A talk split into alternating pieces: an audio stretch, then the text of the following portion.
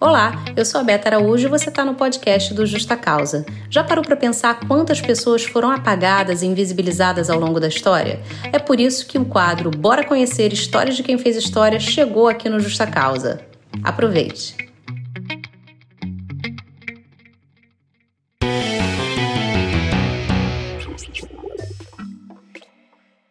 Muito obrigada por vocês estarem aqui mais um dia comigo. Eu sou a Beta Araújo, do Justa Causa, um canal que leva direito e leva artes, literatura, música, cinema, enfim. A gente trabalha sempre com isso, com essa mescla de direito descomplicado e artes. E para a gente falar desses dois temas, a gente precisa também falar sobre história do Brasil, a gente precisa também falar sobre política, sobre sociologia. Então tudo está interconectado no Justa Causa de alguma forma. Pensando nisso, é, o Justa Causa ele sempre trabalha com questões é, ligadas às pautas pelas quais a gente acredita. Então, é, as lutas antirracista, anticapacitista, feminista, LGBTQIA+, tudo é sempre tratado com muito respeito, levando muita informação e conhecimento para que todas as pessoas possam compreender a importância disso.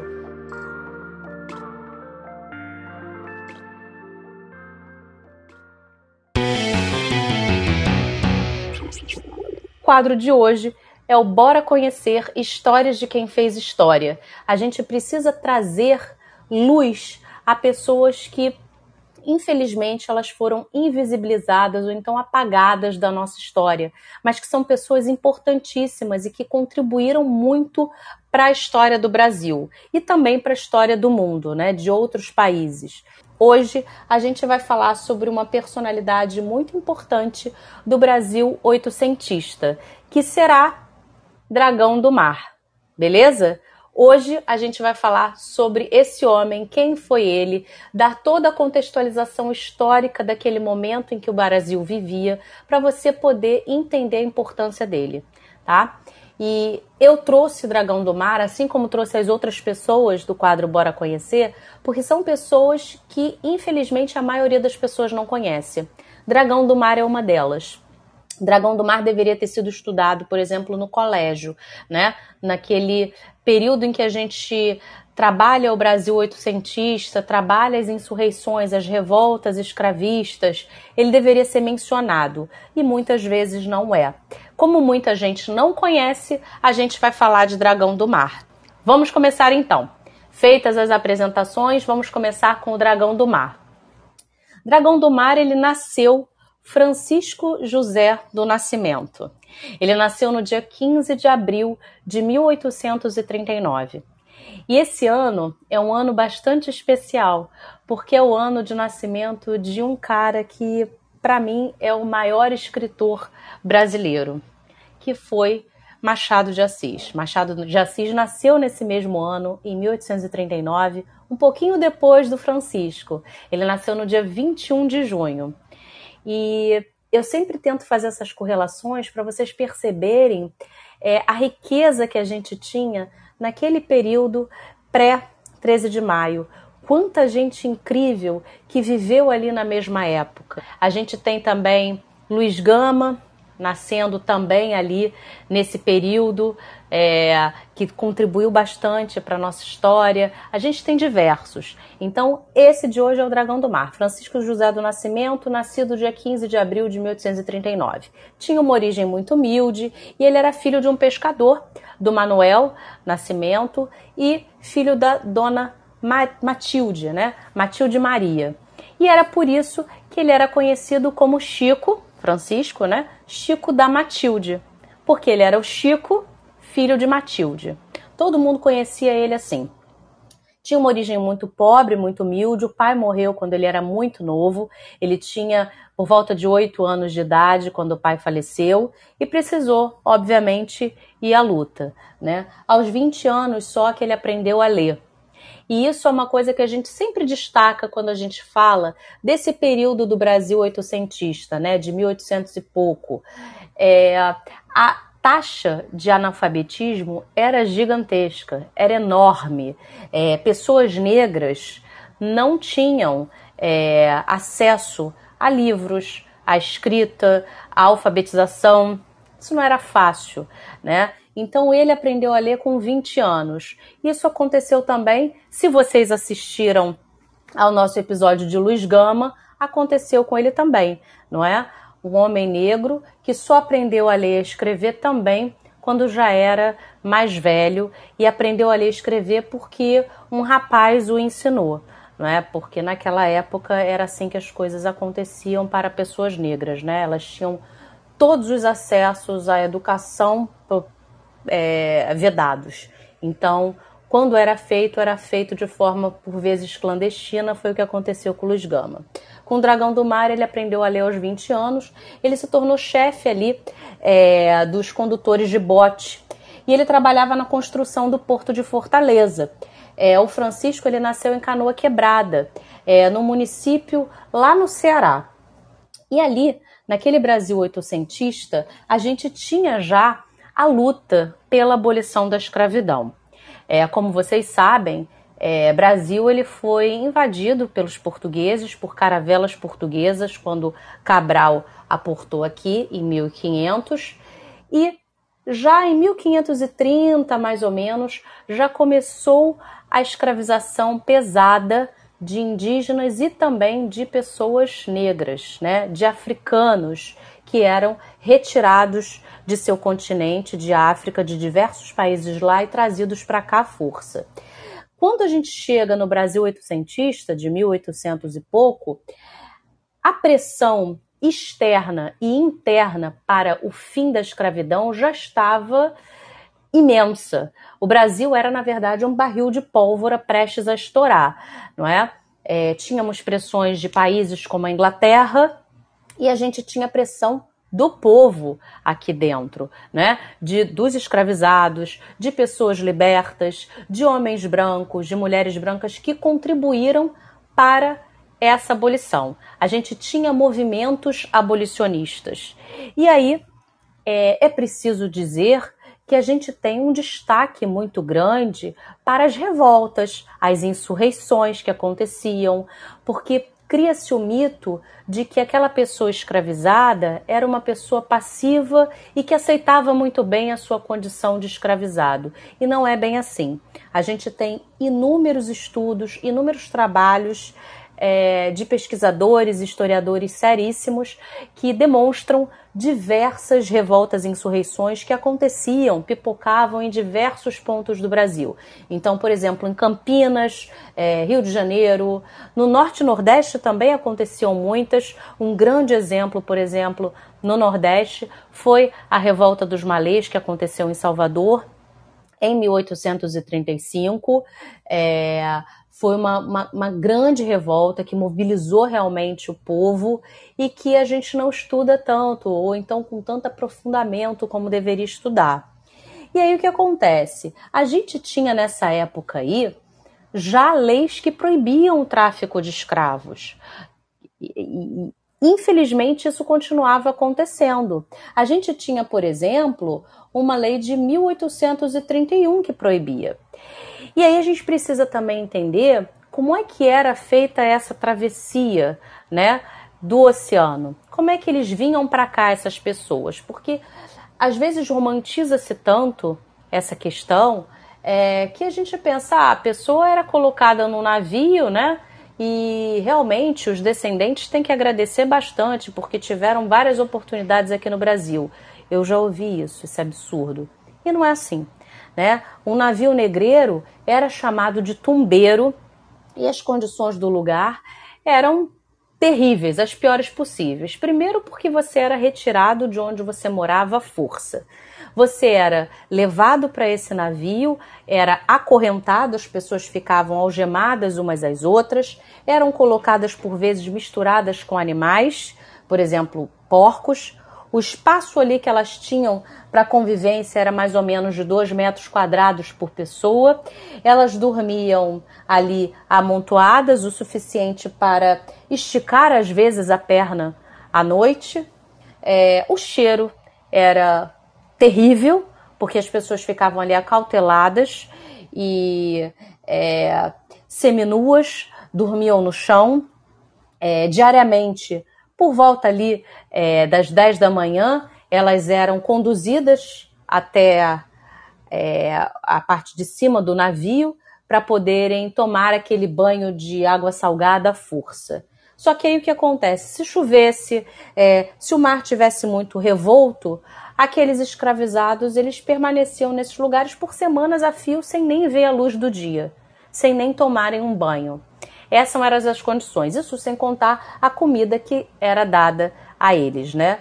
E ninguém era poupado, né? Mulheres vinham, crianças vinham, mulheres grávidas, né? É, homens, jovens, idosos, enfim, é, todos eram trazidos para cá à força. Pois bem, a gente tinha uma lei Feijó de 1831. Essa lei, ela já proibia o tráfico negreiro, só que ela não foi cumprida. Essa lei, na verdade, ela era chamada de lei para inglês ver, porque nunca aconteceu na prática a proibição desse tráfico de pessoas. Pouco tempo depois a gente teve a Lei Eusébio de Queiroz, em 1850, tentando mais uma vez é, coibir o tráfico que já era proibido pela lei de 1831. Depois a gente ainda teve, em 1854, a Lei Nabuco de Araújo, que também estabelecia penas para quem acobertasse o tráfico, que naquela época já era proibido. Só que por que, isso acontecia? Por que, que a gente ainda tinha o tráfico se ele era proibido por lei? Porque muitas das leis, vocês bem sabem disso até hoje, não são cumpridas. Elas só estão ali escritas, mas na prática elas são burladas. E acontecia burla realmente é, com relação ao tráfico de pessoas escravizadas.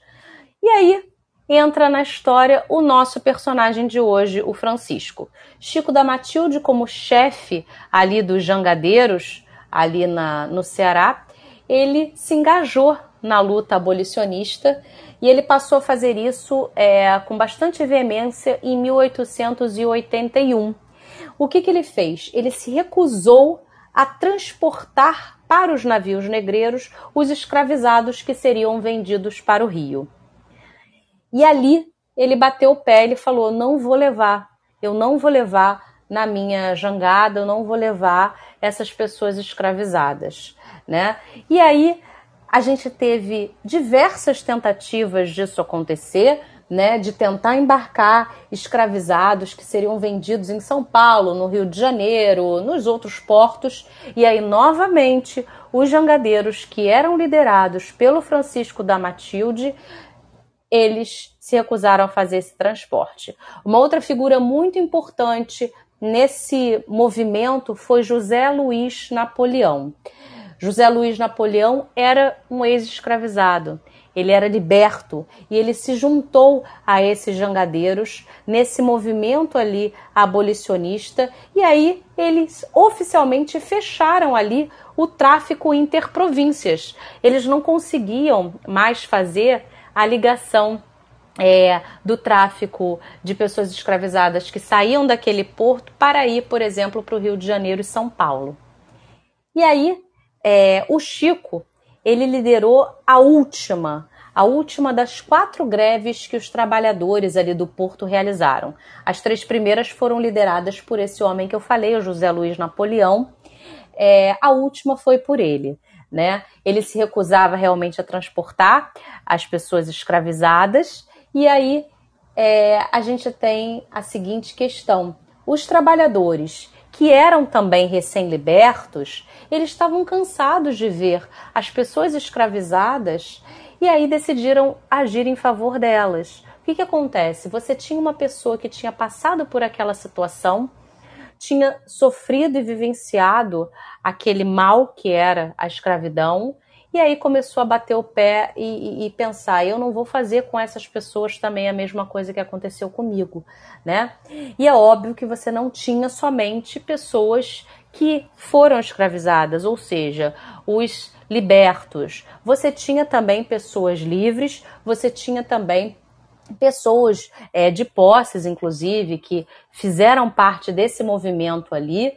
E aí O Napoleão, o José Luiz Napoleão que eu falei, ele inclusive fundou um clube chamado Clube dos Libertos, que foi também uma organização fundamental para aquela luta abolicionista da época, né? O Napoleão, como eu falei, ele era um ex-escravizado e ele ele comprou a própria liberdade, ele comprou a sua alforria, não só a dele, como a de quatro irmãs. Ah, mas como que ele fazia isso? Com as economias que um escravizado, por vezes, é, juntava. Né? A gente tinha os escravizados, por exemplo, de ganho, né? que podiam fazer o seu dinheiro e, por vezes, repartir com os senhores, mas ficavam com um pedaço para eles. Enfim, ele conseguiu comprar a sua alforria e a de quatro irmãs. E aí a gente tem também um trabalho que eu destaco para vocês de uma historiadora chamada Ângela Alonso, que sustenta que esses jangadeiros fizeram o que fizeram, ou seja, conseguiram é, barrar esse tráfico interprovincial, porque tinha também forças policiais do seu lado e porque tinham pessoas ali da elite política ajudando. E ela dá como exemplo o tenente Manuel, uh, o tenente coronel Sena Madureira, tá? Então vejam como é importante uma mobilização realmente da sociedade para que mudanças aconteçam. Né? É, é, preciso que todas as pessoas tenham consciência do que acontece. E naquela época, quando aconteceu esse fato, em 1881, é, o Brasil já estava, como eu disse, um barril de pólvora com relação a essa causa, né? A causa abolicionista.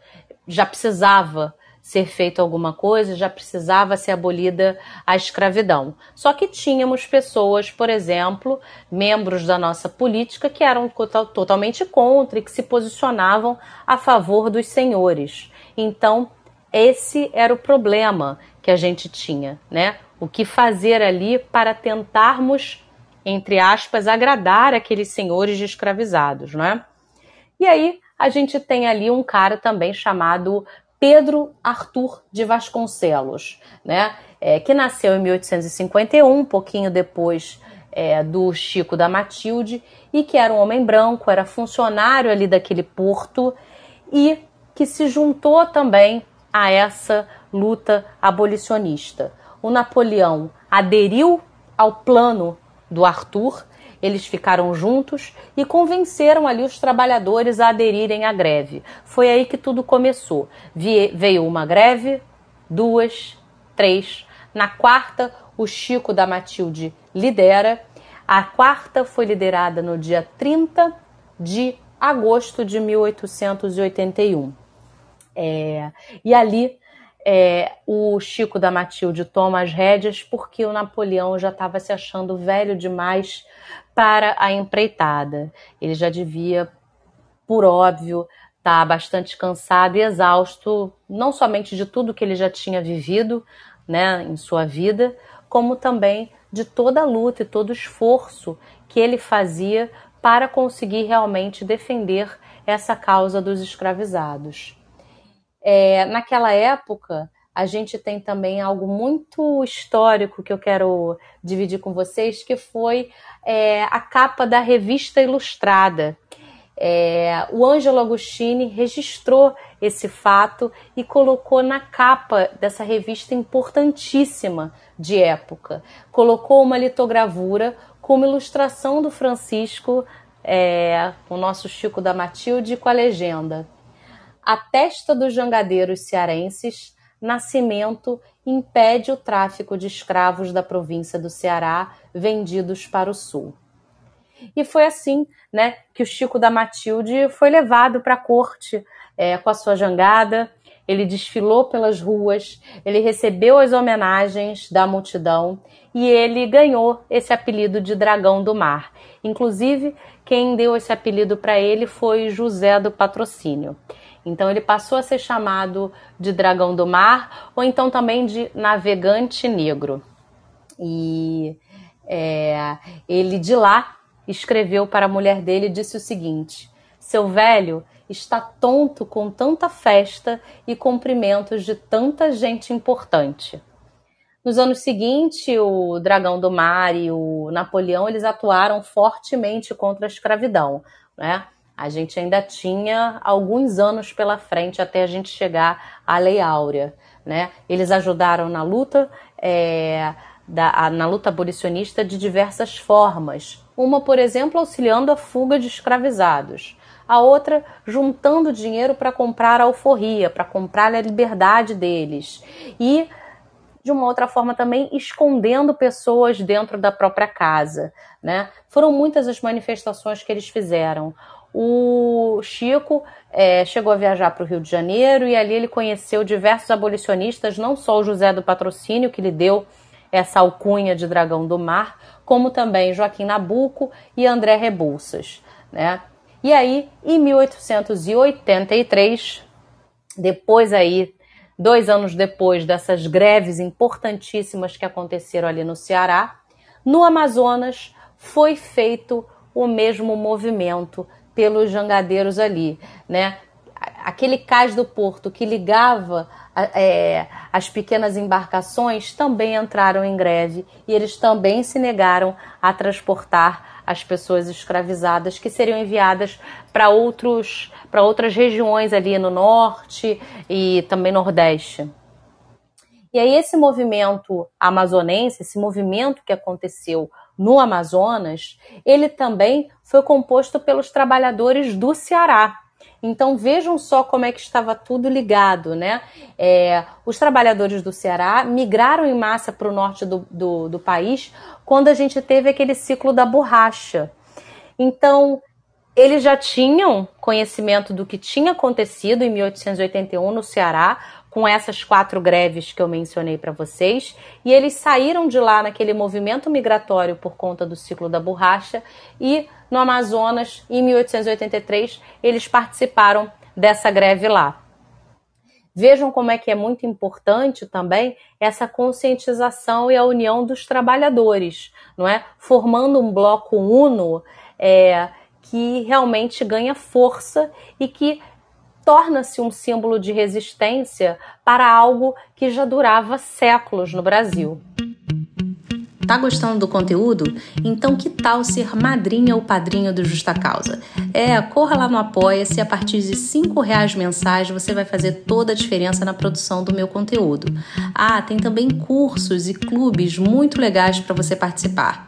Nosso Clube Direito e Arte, para você ler todo mês um livro de ficção e assistir a um filme, e também o nosso grupo de estudos pensando questões de raça e gênero, em que a gente debate todo mês um livro de não ficção.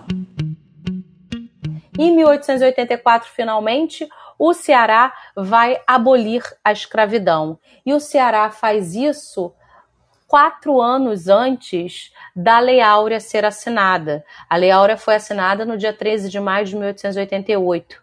Quatro anos antes, em 1884, o Ceará já vai abolir a escravidão e o Amazonas, que estava vindo sempre logo atrás do Ceará, faz isso também um ano depois, em 1885. E isso são coisas que a gente não aprende na escola. Né? Normalmente a gente fica muito concentrada em determinadas leis, que eram leis que contribuíram para o avanço ali da luta abolicionista. Então, lei do ventre livre, lei dos sexagenários, quando muito ali é a lei Eusébio de Queiroz mas a gente não se dá conta de que muito antes um, do Brasil como um todo abolir a escravidão, a gente teve movimentos tão importantes e que fizeram tanta pressão por parte da população, do povo, que estados antes do país como um todo aboliram a escravidão. Foi o que aconteceu com o Ceará, e foi o que aconteceu com Amazonas. Isso é muito importante, né? O norte, o nordeste, que muitas das vezes é, são esquecidos, não é? Porque a gente se concentra tanto, né, no sudeste, que a gente esquece da importância que as outras regiões do Brasil têm tiveram, na verdade, né, e tem ainda para a nossa história, não é? O Brasil não é formado só por estados do, do, do Sudeste. Nordeste e Norte deram uma grande contribuição na luta abolicionista. Ceará em 1884 e Amazonas em 1885. No dia 25 de março de 1884, Ceará aboliu a escravidão. Né? E foi por isso realmente que eu escolhi é, Dragão do Mar como uma figura para falar hoje, porque agora, em março, não é? é a gente tem aí essa data bastante importante que precisa ser celebrada, né? 25 de março de 1884. E Dragão do Mar, ele tinha na sua embarcação a palavra liberdade escrita. Isso é tão importante. A consciência que aquele homem tinha, aquele homem de origem humilde, que presenciou ali os horrores da escravidão de perto, porque trabalhava em um porto, e que bateu o pé e se posicionou e se uniu a outros trabalhadores para fazer a diferença naquela época. Ele colocou a sua voz, colocou o seu meio de trabalho até. É, não, não teve medo de represálias, não teve medo de prisão, não teve medo de nada. Ele realmente ele lutou a favor da liberdade. E a data é tão importante na história, essa data, 25 de março de 1884, o dia em que o Ceará aboliu a, a escravidão, que por meio de uma emenda constitucional, emenda 73 de 1 de dezembro de 2011, ficou estabelecida como data magna do estado do Ceará. O Dragão do Mar ele morreu é, aos 75 anos de idade, quando ele tinha é, aos 75 anos de idade em 1914.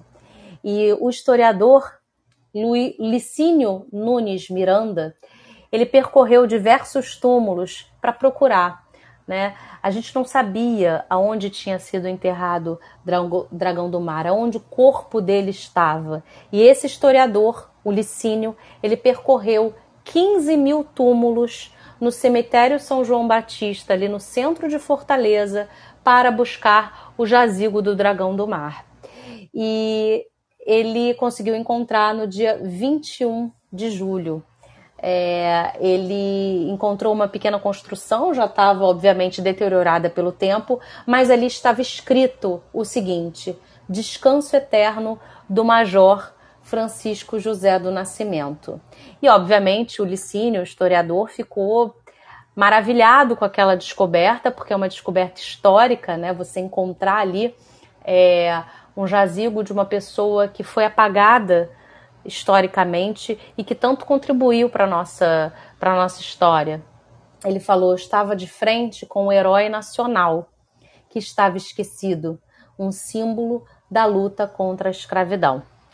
Em 2018, Dragão do Mar ele foi incluído no livro, no livro Heróis e Heroínas da Pátria, que homenageia as pessoas consideradas fundamentais para a história do Brasil. Para vocês terem uma ideia, nesse livro estão incluídos nomes como Machado de Assis, Euclides da Cunha, Luiz Gama e, desde 2018, Dragão do Mar.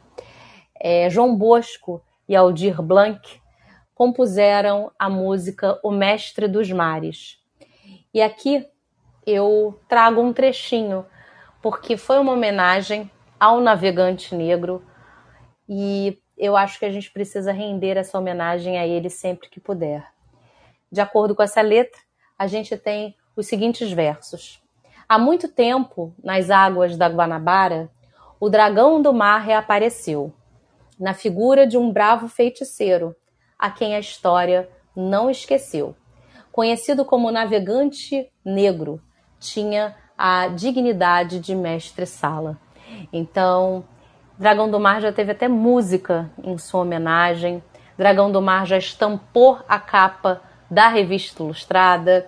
Ele foi uma peça fundamental para a abolição da escravidão no Ceará quatro anos antes da Lei Áurea e a gente não conhece muito a história dele, né? A história do Francisco José do Nascimento. Por esse motivo eu trouxe o Dragão do Mar hoje para cá. Eu espero que vocês tenham gostado da história dele, aprendido um pouquinho também sobre a história do Brasil, do período ali do Brasil oitocentista. Esse é o quadro Bora Conhecer Histórias de quem fez história. Qualquer coisa, se quiserem conversar comigo, é só mandarem um direct lá no Justa Causa, arroba justa.causa no Instagram. Um grande beijo e fiquem bem.